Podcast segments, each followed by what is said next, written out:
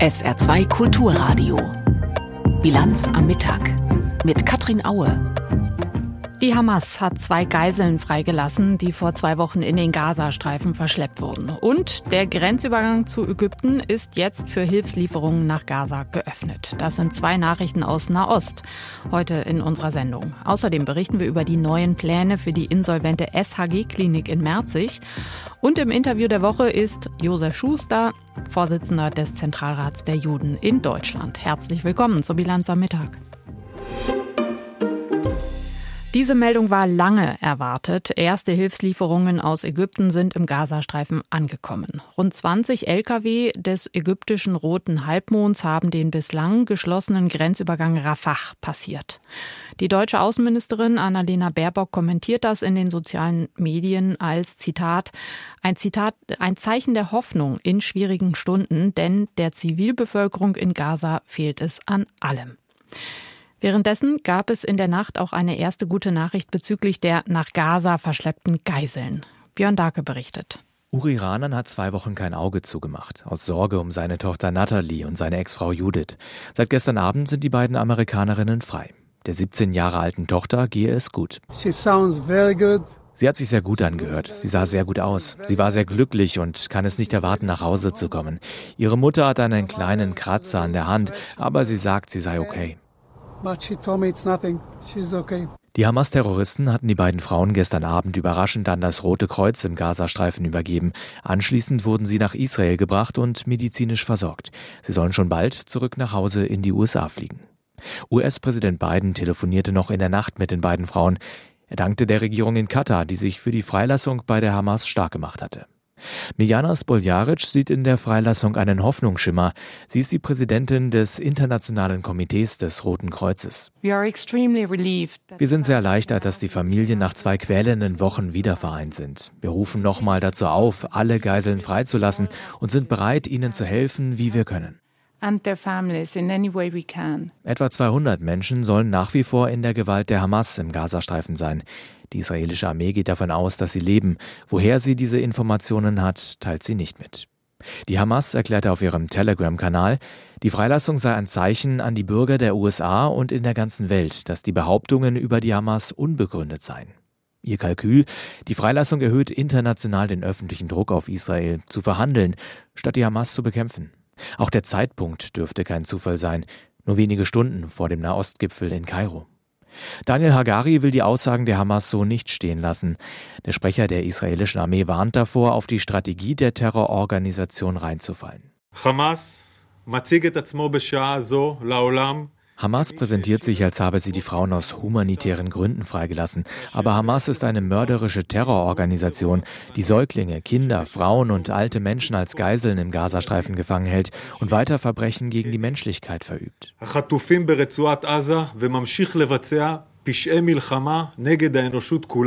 Was die Freilassung der beiden Frauen für das Vorgehen der israelischen Armee bedeutet, ist offen. Wie Medien berichten, versucht die US-Regierung zusammen mit verschiedenen europäischen Regierungen, Israel mit sanftem Druck von einer Bodenoffensive im Gazastreifen abzuhalten, um Zeit zu gewinnen und weitere Geiseln freizubekommen. Israels Ministerpräsident Benjamin Netanyahu hat in der Nacht aber erkennen lassen, dass die Freilassung der beiden US-Amerikanerinnen keinen Einfluss haben wird auf das weitere Vorgehen. In einem kurzen schriftlichen Statement heißt es, wir werden nicht nachlassen in unseren Anstrengungen, alle Geiseln zurückzuholen, und zur gleichen Zeit werden wir weiter kämpfen bis zum Sieg. Noch scheint Netanyahu für diese Doppelstrategie den Rückhalt einer Mehrheit der Israelis zu haben. Das könnte sich allerdings ändern. Familien der Hamas-Geiseln organisieren Demonstrationen. Sie plakatieren Fotos von ihren verschleppten Familienmitgliedern und hängen Transparente an Straßenbrücken. Die große Frage ist also, wie lange Netanyahu diesem Druck standhält. Björn Darke hat aus Tel Aviv berichtet. Die Hiobsbotschaft der Woche für den Landkreis Merzig-Wadern war das Sanierungskonzept für das insolvente SHG-Klinikum. Demnach wollte der Betreiber zwei Stationen schließen, die Gynäkologie mit der Geburtsstation und die stationäre Psychiatrie. Dann gestern ein weiteres Treffen von Gesundheitsminister Magnus Jung mit dem Betreiber der Klinik. Und das Ergebnis ist, sagen wir 50-50, die Geburtsstation wird endgültig geschlossen, aber die stationäre Psychiatrie wird zur Basisversorgung erhalten bleiben. Ich habe die SR-Reporterin Stefanie Balle gefragt, warum nun ausgerechnet die Geburtsstation zugemacht wird. Die SAG, die hat das damit begründet, dass sie nicht genügend Personal vorhalten könne, um eine sichere Versorgung von Mutter und Neugeborenen sicherzustellen. Und selbst die Zusage des Ministers, für die kommenden vier Jahre jeweils drei Millionen Euro zuzuschießen, damit der Betrieb weitergehen kann, der hat sie nicht überzeugt. Hintergrund ist nach deren Aussage, dass sowieso nur rund jede zweite Schwangere im Landkreis ihr Kind in Merzig zur Welt bringen möchte und dass dann eine komplett betriebene Geburtsstation mit äh, Gynäkologe, Anästhesist und Kinderarzt rund um die Uhr einfach zu teuer wäre. Und außerdem wäre das nicht attraktiv genug als Arbeitsplatz, um die entsprechenden Fachleute halten zu können. Das ist bitter einmal für die 16 freiberuflichen Hebammen, die bislang mit ihren Frauen zum Entbinden in die SHG-Klinik Merzig gefahren sind, aber natürlich auch für die Frauen, die in einer der weiter entfernten Ecken im Landkreis Merzig-Wadern wohnen. Wo gehen die denn jetzt für die Geburt hin? Da bleiben tatsächlich Saarlouis oder Saarbrücken, für einige Frauen im östlichen Landesteil auch St. Wendel oder Trier. Da habe es schon Zusagen von den Kliniken gegeben, dass die Hebammen aus dem Landkreis Merzig-Wadern zusammen mit ihren Hochschwangeren zu ihnen kommen dürfen, um sie bei der Geburt zu begleiten. Also das zumindest soll nach Aussage von Minister Jung gewährleistet sein. Allerdings ist er sich auch nicht so sicher, dass die Vorgabe maximal 40 Minuten Fahrzeit zur nächsten Entbindungsklinik für jeden betroffenen Ort einzuhalten ist. Aber das ist mit der endgültigen Absage der SHG jetzt nicht mehr zu ändern. Die stationäre Psychiatrie, die soll aber erhalten bleiben. Wie kann denn das funktionieren? Das soll dadurch gehen, dass einige Betten für Akutfälle weiter betrieben werden sollen. Wie viele genau und wer den Betrieb zu welchem Anteil zu zahlen hat, da gab es gestern noch keine Einigung. Aber zumindest gab es die Zusage, dass nicht einfach alles dicht gemacht und 25 Betten von Merzig nach Völklingen verlegt werden. Das war nach dem Gespräch gestern klar. Für Merzig als ältesten Standort für die psychiatrische Versorgung im Saarland wäre alles andere ja auch einer Katastrophe gleichgekommen, oder? Das kann man so sagen, weil es in Merzig ja außerdem eine große Kinder- und Jugendpsychiatrie gibt und es gibt die Forensik dort, also die Unterbringung von psychisch auffälligen Straftätern in unmittelbarer Nachbarschaft. Und da wäre es schon schlimm, wenn Notfälle nicht mehr am Standort hätten aufgenommen werden können, sondern dann nach Völklingen oder sonst wohin gebracht werden müssten. SR-Reporterin Stefanie Balle war das mit Informationen zur Zukunft der insolventen SAG-Klinik in Merzig. Die Menschen entlang der deutschen Ostseeküste hatten eine unruhige Nacht. Ein Rekordhochwasser hat weite Teile der Küste beschädigt. Die Promenade des Badeortes Sassnitz auf Rügen zum Beispiel ist komplett zerstört. Besonders hart hat die Sturmflut aber Schleswig-Holstein getroffen. Kevin Bieler berichtet von dort. Mit voller Wucht trifft das Sturmtief auf die Ostseeküste Schleswig-Holsteins und drückt das Wasser an die Küstenabschnitte. Der Höhepunkt war gestern Abend zwischen 20 und 22 Uhr. Besonders betroffen war Flensburg. Dort erreichte schon im Laufe des Tages das Wasser die Altstadt und sorgte gegen Mitternacht für einen Pegelstand von 2,22 Meter. Ein neuer Rekord. Direkt an der Förde liegt das Hotel Hafen von Inhaberin Kirsten Herrmann. Im Hotel steht das Wasser jetzt mir bis zum Knöchel im kompletten Hotel. Die Fensterrahmen brechen durch den Druck des Wassers über die Schotten. Ja, man kann es kaum absehen, was man alles zu reparieren hat. Das ist ein Wahnsinn. Ach, das ist, ähm, das ist ein bisschen zum Heulen. Auch die Rettungskräfte der Feuerwehr hatten Schwierigkeiten, berichtet Sven Petersen von der Feuerwehr Flensburg. Wir haben gerade eine schwangere Frau aus ihrer Wohnung befreit und wir sind hier angekommen kommen hier mit normalen Mitteln nicht hin und haben das Schlauchboot vom THW in Stellung gebracht, die Frau aufs Boot gepackt und dann haben wir sie hierher geschoben. Besonders stark hat die Flut auch Schleswig getroffen. Obwohl die Stadt nicht direkt an der Küste liegt, drückte der Sturm das Wasser in die Schlei. Am Ende des Fjordes liegt Schleswig. Die Folge Hochwasser in der Altstadt und Boote wurden losgerissen, berichtet Bootsbauer Björn Hansen. Hier sind jetzt bestimmt sechs Schiffe untergegangen. Also wirklich gerade hier direkt eins vom Büro. Das war hier an der Spontan, hat sich das aufgerieben, ist weg. Äh, Wasser ist so hoch wie noch nie. Wir haben jetzt Sandsäcke vorm Büro. Hausboote, riesen Hausboote haben wir hier mit 150 Quadratmetern Also ein schwimmendes Haus hat sich auch losgerissen, sitzt bei mir jetzt irgendwo auf dem Steg. Das ist echt eine Vollkatastrophe hier. Ebenfalls an der Schlei in Arnes mit 300 Einwohnern die kleinste Stadt Deutschlands brachen zwei Deiche. Es bestand aber laut Sprecher keine Gefahr für die Menschen. An der Schleimmündung in Maasholm saßen knapp 400 Bewohner auf gepackten Koffern. Dort drohte ein Deich zu brechen. Sie konnten aber zu Hause bleiben. Weiter südlich im Kreis Ostholstein standen in Heiligenhafen Stromkästen unter Wasser. Deshalb fiel der Strom aus. In Heringsdorf musste ein Campingplatz und eine Ferienhausanlage evakuiert werden. Da stand das Wasser bis zur Deichkrone. Einen tragischen Fall erlebten die Rettungskräfte auf Fehmarn. Dort starb eine 33-Jährige in ihrem Auto, nachdem ein Baum auf ihren Wagen gestürzt war. Sonst blieb es laut Feuerwehr im Land nur bei leicht verletzten Menschen. Bis zum frühen Morgen zählten die Rettungsleitstellen in Schleswig-Holstein mindestens 1500 Einsätze. Ministerpräsident Daniel Günther dankte bereits am Abend den Einsatzkräften. Ich bin an dieser Stelle sehr, sehr dankbar für all die Helferinnen und Helfer, die im Moment im Einsatz sind. Wir sind mit einem Krisenstab dort auch sehr gut aufgestellt. Mittlerweile hat sich die Situation beruhigt. Das Wasser geht langsam zurück. Das genaue Ausmaß der Schäden werden die Behörden erst im Laufe des Tages sehen. Das schleswig-holsteinische Innenministerium rechnet schon mit einer Schadenssumme in dreistelliger Millionenhöhe. Gleich im Interview der Woche Josef Schuster vom Zentralrat der Juden in Deutschland. Nach den Meldungen in Kürze von Stefan Eising. Die Bundesregierung stellt weitere 200 Millionen Euro für den Wiederaufbau der Ukraine zur Verfügung. Entwicklungsstaatssekretär Flassbart hat die Unterstützung bei einem Besuch in Kiew zugesagt. Das Geld soll ihm zufolge in Bildung, die Gesundheits- und Trinkwasserversorgung sowie den städtischen Wiederaufbau fließen. Das Bundesentwicklungsministerium hat damit nach eigenen Angaben seit Beginn des russischen Angriffskriegs im Februar 2022 rund eine Milliarde Euro für die zivile Unterstützung der Ukraine zur Verfügung gestellt. Das Bundesfinanzministerium will keine neuen Mittel für die Seenotrettung im Mittelmeer für den Bundeshaushalt 2024 einplanen. Das hat die deutsche Presseagentur aus dem Umfeld von Finanzminister Lindner erfahren. Sollten erneut Bundesgelder fließen, müsste das der Bundestag beschließen. In der Bundesregierung gibt es dem Bericht nach unterschiedliche Meinungen über die Unterstützung entsprechender Organisationen.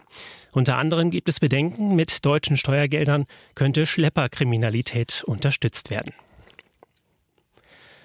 Zweieinhalb Wochen nach der Abwahl des Vorsitzenden des US-Repräsentantenhauses McCarthy beginnt die Suche nach einem Nachfolger erneut. Nach drei verlorenen Wahlgängen für den Führungsposten in der Kongresskammer ist der Republikaner Jordan aus dem Rennen. Der Vertraute von Ex-Präsident Trump bekam nicht die nötige Mehrheit seiner eigenen Fraktion. Wer stattdessen antreten könnte, ist unklar. Frühestens am Dienstag könnte es erneut eine Wahl geben.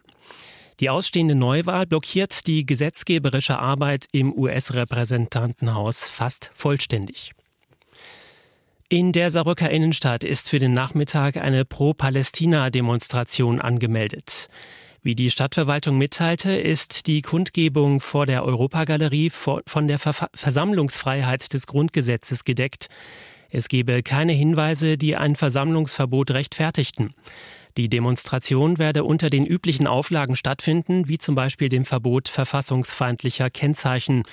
Zu der Kundgebung werden bis zu 1000 Menschen erwartet. Lehrergewerkschaften fordern die Landesregierung auf, im Saarland mehr Stellen für Sprachförderkräfte zu schaffen. Der Saarländische Lehrerinnen- und Lehrerverband SLLV und die Gewerkschaft Erziehung und Wissenschaft GEW kritisieren, das Angebot werde der gestiegenen Zahl förderbedürftiger Kinder nicht gerecht. Laut GEW sind an den 162 Grundschulen im Saarland 78 Sprachförderlehrkräfte im Einsatz, obwohl es laut dem Plan des Bildungsministeriums 121 sein müssten. Laut SLLV hat sich die Zahl der Gesamtstunden für Sprachförderlehrer in diesem Schuljahr im Vergleich zum Vorjahr verringert. SR2 Kulturradio. Bilanz am Mittag. Das Interview der Woche. Jüdinnen und Juden in Deutschland müssen in diesen Zeiten sehr wachsam sein, noch wachsamer als die meisten von ihnen wohl vor dem 7. Oktober ohnehin schon waren. Man hört von noch mehr Menschen, die es jetzt vermeiden, in der Öffentlichkeit Kippa oder Kette mit Davidstern zu tragen. In einigen Maccabi-Sportvereinen in Deutschland ruht der Spiel- und Trainingsbetrieb. In, Deutschland, in Berlin wurde diese Woche eine Synagoge mit Molotow-Cocktails angegriffen. Das ist ein bitterer Befund in Deutschland. Über die Stimmung in der jüdischen Community hat unser Hauptstadtkorrespondent Alfred Schmidt mit Josef Schuster gesprochen, dem Vorsitzenden des Zentralrats der Juden in Deutschland. Herr Schuster, es sind extrem herausfordernde Zeiten, die wir erleben mit Blick auf die Lage im Nahen Osten. Israel ist im Fokus der täglichen Berichterstattung. Sie als Vorsitzender des Zentralrats der Juden in Deutschland werden wahrscheinlich kaum Ruhe finden in diesen Tagen. Wenn Sie erlauben, zunächst die Frage, mit wie viel Sorge und vielleicht auch mit wie viel persönlicher Anteilnahme verfolgen Sie die Ereignisse, die wir seit dem 7. Oktober erleben, also seit dem Tag des Überfalls der Hamas auf Israel und die Menschen dort? Ja, seit dem 7. Oktober ist natürlich für alle Menschen in Israel, aber auch für mich in Deutschland äh, das Leben ein anderes geworden. Ein anderes geworden bedingt durch viele Medienanfragen, aber auch ein anderes geworden durch äh, Sorgen, die ich in Bezug auf Israel habe. Ich selber habe Verwandtschaft in Israel, ein Cousin und eine Cousine leben in Israel. Äh, eigentlich nicht im Gefährdungsgebiet, sondern äh, zwischen äh, Tel Aviv und Haifa, also richten in nördlich und nicht ganz im Norden. Aber ich habe mit denen telefoniert. Ich habe sie selten so, so, so depressiv, so, so, so, ja, ohne jede Perspektive erlebt wie im Moment. Sie selbst sind ja in Haifa geboren und später nach Deutschland gekommen. Ich bin in Haifa geboren und im Alter von zweieinhalb Jahren nach Deutschland gekommen. Also die, Eigen, die Erinnerung, die kindliche Erinnerung beginnt in Würzburg. Nun stehen Sie sicherlich im engen Kontakt mit den jüdischen Gemeinden in Deutschland zurzeit besonders. Was hören Sie von Mitgliedern dort? Wie geht es denen in diesen Tagen? Was sind Sorgen und Nöte und wo hören Sie vielleicht aber auch was von Hoffnung und Zuversicht? Ich muss ehrlich sagen, von Hoffnung und Zuversicht höre ich im Moment sehr wenig. Was ich höre, ist Sorge, Kummer. Wir haben es ganz konkret erlebt in der letzten Woche am Freitag, als über die sozialen Medien ein vermutlich von der Hamas kommender Aufruf zu Aktionen gegen Juden und jüdische Gemeinden weltweit kam. Äh, das hat zu großer Sorge geführt. In den jüdischen Schulen hier in Berlin genauso, aber in Frankfurt waren die Klassen fast leer. Eltern hatten Sorge, ihre Kinder in jüdische Schulen zu schicken.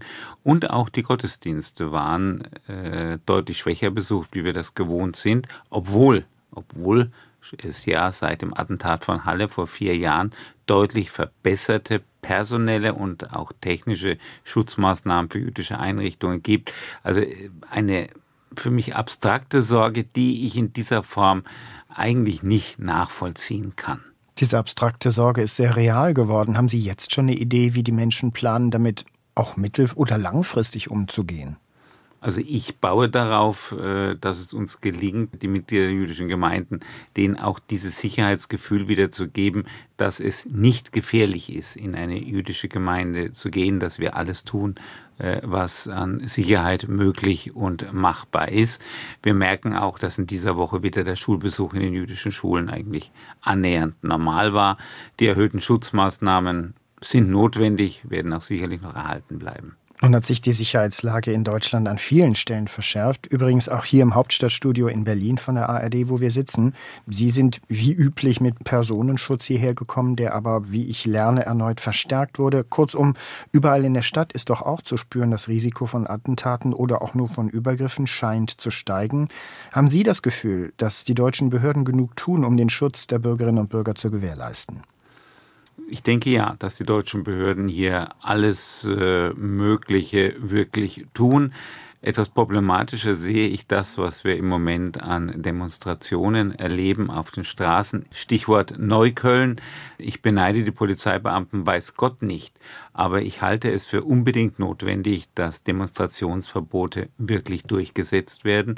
Und mein Appell richtet sich auch an die Justiz Verbot, Demonstrationsverbote sind einzuhalten. Wir sind in einem Rechtsstaat und wenn es zu antisemitischen Aussagen, Sprüchen, Skandierungen kommt, erwarte ich von der Justiz, dass dies auch entsprechend geahndet wird. Ich glaube nur, wenn es hier gelingt, auch das klar zu machen, was ist, wenn man, kann es gelingen, das einzudämmen. Wie fanden Sie die Reaktionen der deutschen Politik auf Demonstrationen in Deutschland am Wochenende des 7. und 8. Oktobers, die Sie gerade angesprochen haben, Stichwort Berlin-Neukölln, wo manche Menschen richtiggehend, ich sag mal, gefeiert haben, dass Israel attackiert wurde? Wie fanden Sie die Reaktion der deutschen Politik auf diese Zustände und auf diese Vorkommnisse?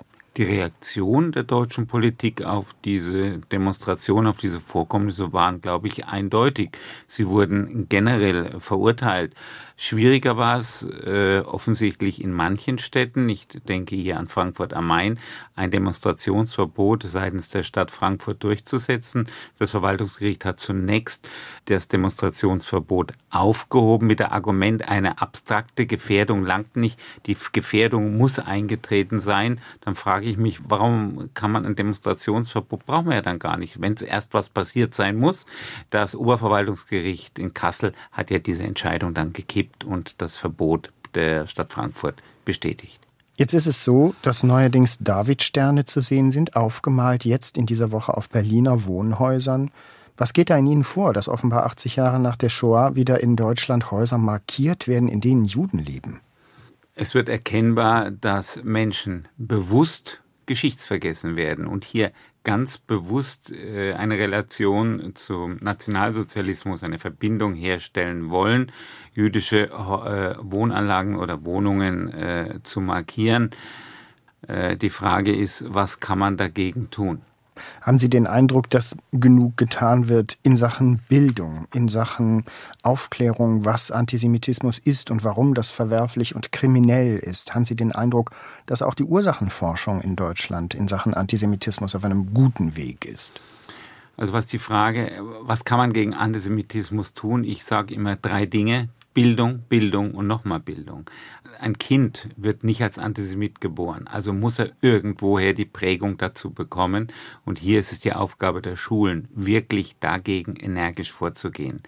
Äh, das Problem ist, dass Lehrkräfte, ein Chemielehrer, ein Mathelehrer, ein Englischlehrer in ihrem Fachgebiet sicher sehr gut sind, aber überhaupt nicht wissen, wie sie mit antisemitischen Vorfällen in der Schule umgehen sollen.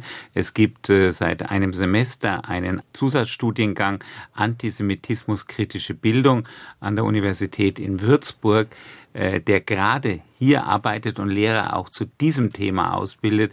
Ein Zusatzstudiengang, der über Würzburg hinaus auch in anderen Unis äh, initialisiert werden sollte.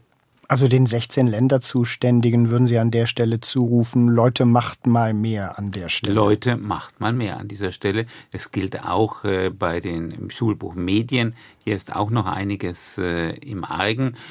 Ein Problem ist, dass äh, bei Menschen, die aus arabischstämmigen Ländern zugewandert sind, natürlich in der Schulbildung genau was anderes gelehrt wurde, auf der Landkarte Israel gar nicht existiert und es natürlich schwer ist, diese Menschen dann in Anführungszeichen umzuerziehen, also ihnen klarzumachen, äh, welche Werte in Deutschland gelten.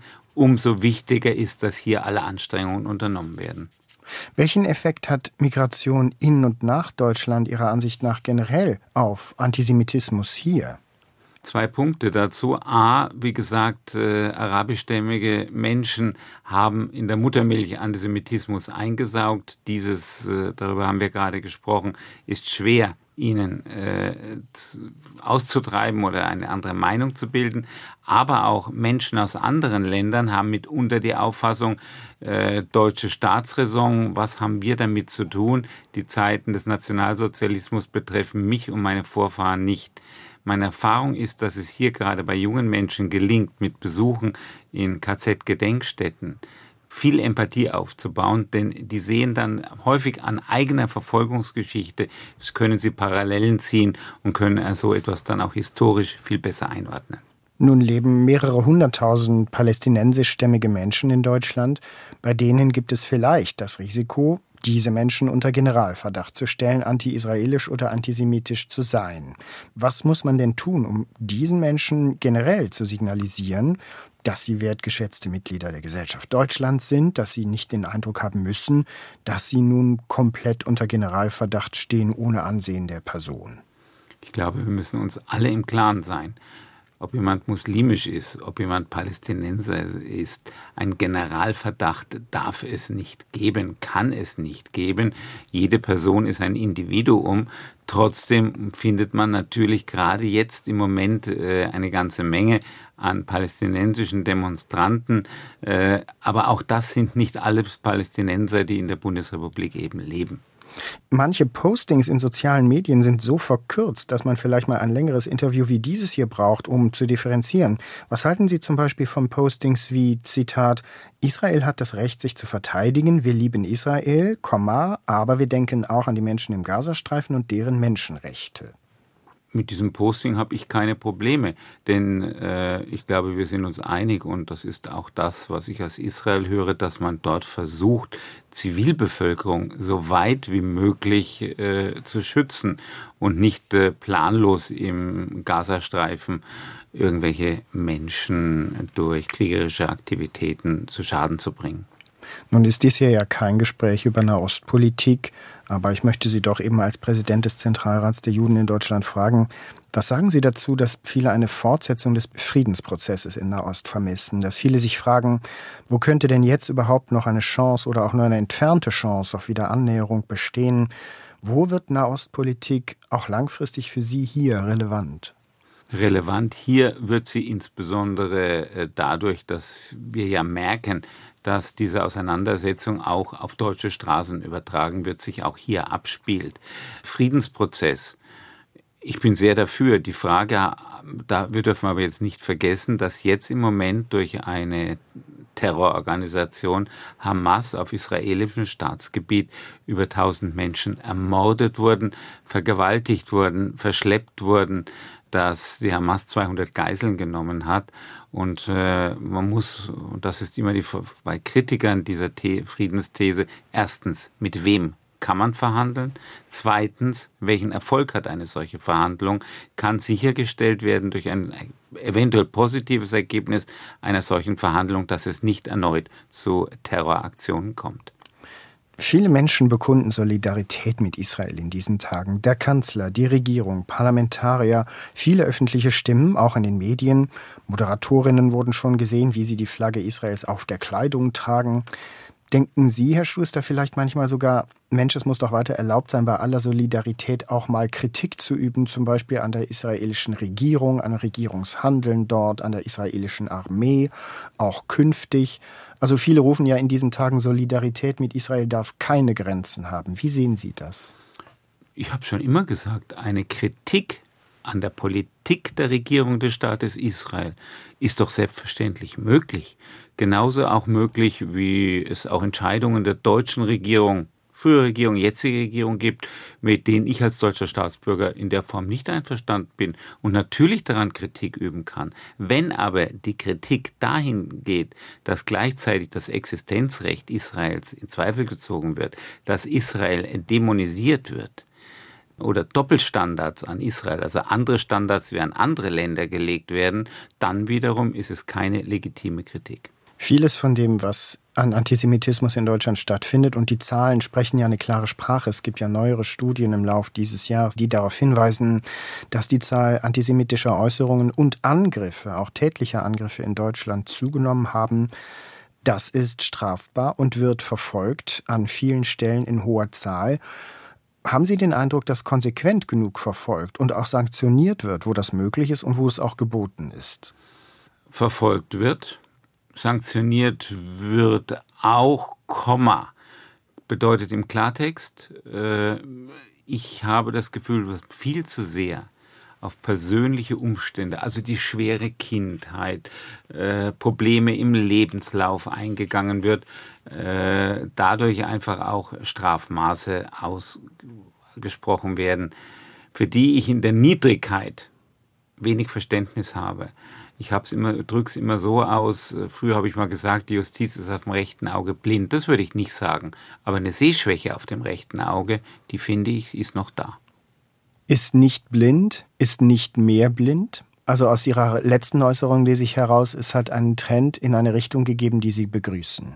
Richtig. Wir sehen ja inzwischen auch hier in Berlin, genauso in Bayern, auch noch in anderen Bundesländern, dass es sogenannte Antisemitismusbeauftragte bei der Justiz gibt. Und ich glaube, denen ist es schon gelungen, hier auch bei ihren Kollegen den Blick eben zu schärfen und diese Sehschwäche zu verbessern. Was gibt Ihnen noch Hoffnung?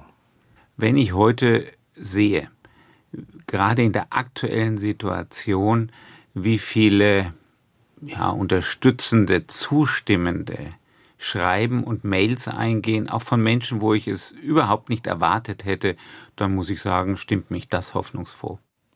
Josef Schuster vom Zentralrat der Juden in Deutschland im Interview der Woche befragt von Alfred Schmidt. Zum Wetter im Saarland. Wechselhaft ist es heute auch weiterhin, mal Wolken, mal aber auch sonnig. Der Nachmittag soll weitgehend trocken verlaufen. Die Höchsttemperaturen 13 Grad auf dem Dollberg und 17 Grad in Ensdorf. Morgen zunächst viele Wolken und zeitweise Regen oder Schauer. Am Nachmittag und Abend bleibt es aber trocken und ab und zu auch sonnig bei bis 16 Grad. Und die neue Woche beginnt trocken und zeitweise sonnig. Gegen Montagabend kann es dann wieder Regen geben. Das war die Bilanz am Mittag. Mein Name ist Katrin Aue. Ich wünsche ein sehr schönes Restwochenende. Tschüss.